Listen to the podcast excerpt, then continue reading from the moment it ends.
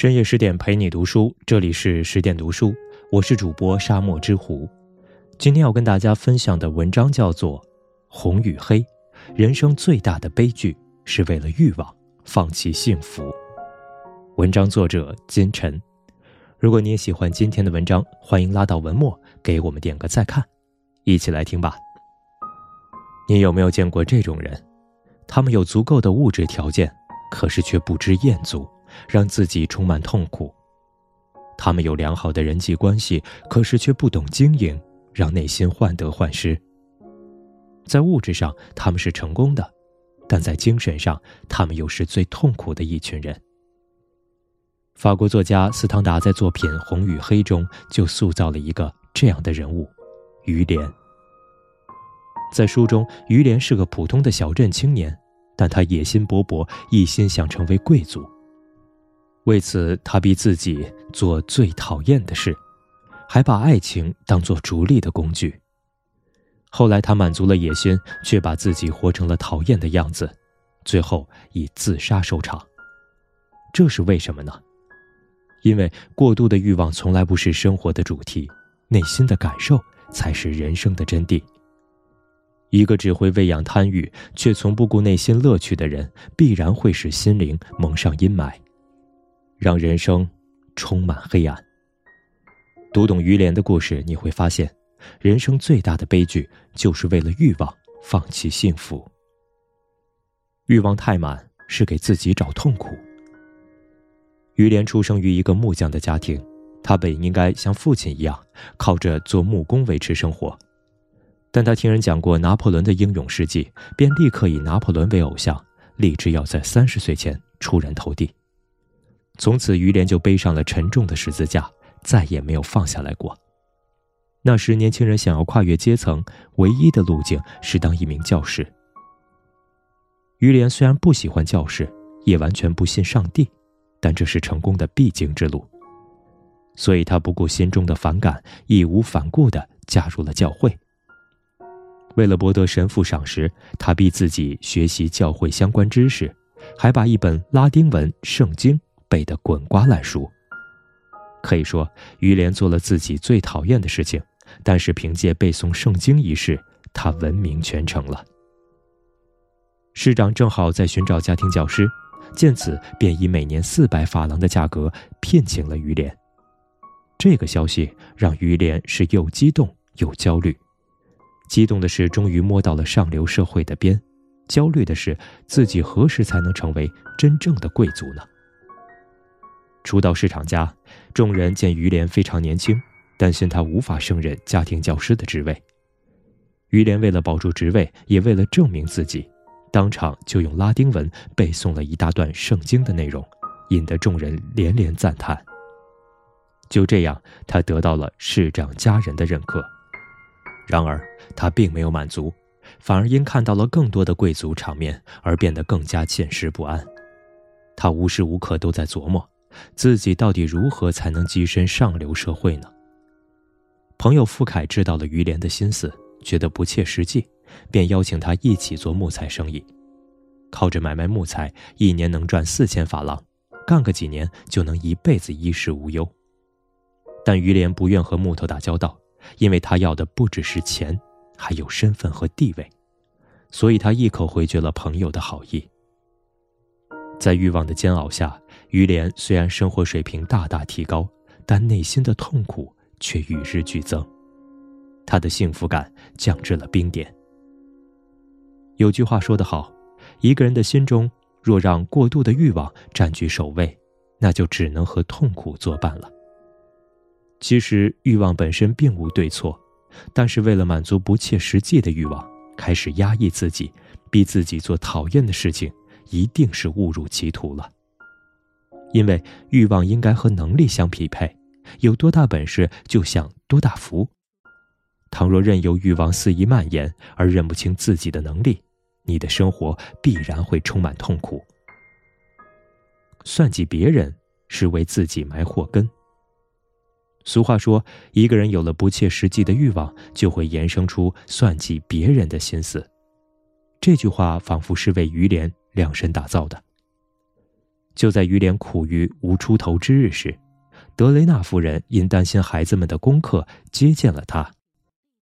当时，德雷纳夫人看到孩子们被于连温柔以待，她对这个年轻人产生了情愫。于连敏锐地捕捉到了他情感的变化，便决定要攀德雷纳夫人这个高枝。一天夜里，在花园里散步，于连死死地抓住德雷纳夫人的手，还在半夜溜进她的房间，深情告白。就这样，德雷纳夫人深深地爱上了于连，并愿意支持他的理想。可于连就没这么深情了，他只是把他当做事业的踏板。希冀借此跃上龙门。皇帝来城市巡游，在德雷纳夫人的安排下，于连成了仪仗队的一员，还参加了庄严肃穆的宗教典礼。这两次在贵族场合露脸，一下子让于连在上流社会声名鹊起。然而，靠算计别人得到的利益，终将不能长久保持。就在于连幻想自己成为贵族时，一封举报信打碎了他的美梦。信中揭露了于连利用德丽娜夫人的过程，于连立刻就从前途无量的有志青年变成了人人喊打的过街老鼠。为了避开风头，他抛下市长夫人，一个人躲进了巴黎神学院进修。在神学院，命运给了于连第二次好好做人的机会，但他又因急功近利而葬送了自己的前途。和上次一样。于连又凭借才华博得神父的赏识，而后被推荐给一位侯爵当秘书。此刻的于连还一心想着当贵族，而见多了贵族之间的豪华场面，他也知道靠努力是没希望了。所以他如法炮制，再次把爱情当作事业的跳板。这次他成功追求到了侯爵的女儿玛蒂德，而且让玛蒂德未婚先孕，这让侯爵大为光火。但为了女儿，他还是把产业和封号赐给于连，让于连成为了贵族。但侯爵心里对此始终耿耿于怀，他感觉被于连利用了，就好像吃了只苍蝇，怎么都咽不下去。几天后，侯爵忍不了了，他彻底调查了于连的身世，也通过德雷纳夫人看清了于连的虚伪，还让德雷纳夫人写信。揭露于连无耻的嘴脸。刚刚成为贵族的于连还没来得及好好享受，就又一次跌入谷底。其实，一个人的事业如果是靠算计别人做起来的，就如同在沙子上盖房子，肯定立不住的。因为所有的算计都是给自己埋的祸根，你射出去的箭，终将会扎在自己身上。成年人最大的悲哀，是为了欲望。放弃幸福。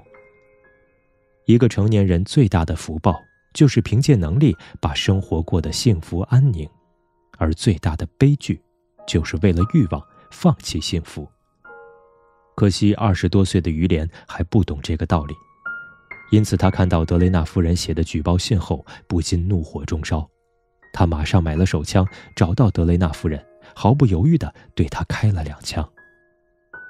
德雷纳夫人受伤住院，于连则被警察以杀人的罪名逮捕入狱。被关进监狱后，于连的亲人朋友都来看望他，而他在别人的探望中也逐渐开始反省自己。他想到，曾经傅凯邀他合伙做木材生意，这或许是个幸福的机会，可惜被欲望扼杀了。当初自己的地位也已经足够高。可在欲望的驱使下，还是利用了爱慕自己的女人。即便自己不当贵族，每年也能有三千法郎的收入，生活也会很幸福，可还是在盛怒之下开枪杀人。原来自己被欲望占据了头脑，忘记了幸福才是人生的目的。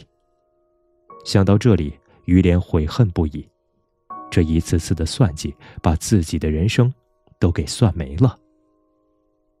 他开始讨厌自己的唯利是图，因为这是他悲剧的根源；也不愿再跻身上流社会，因为这是他卑躬屈膝的证明。如今他只想一死了之，他不愿带着污点苟活于世。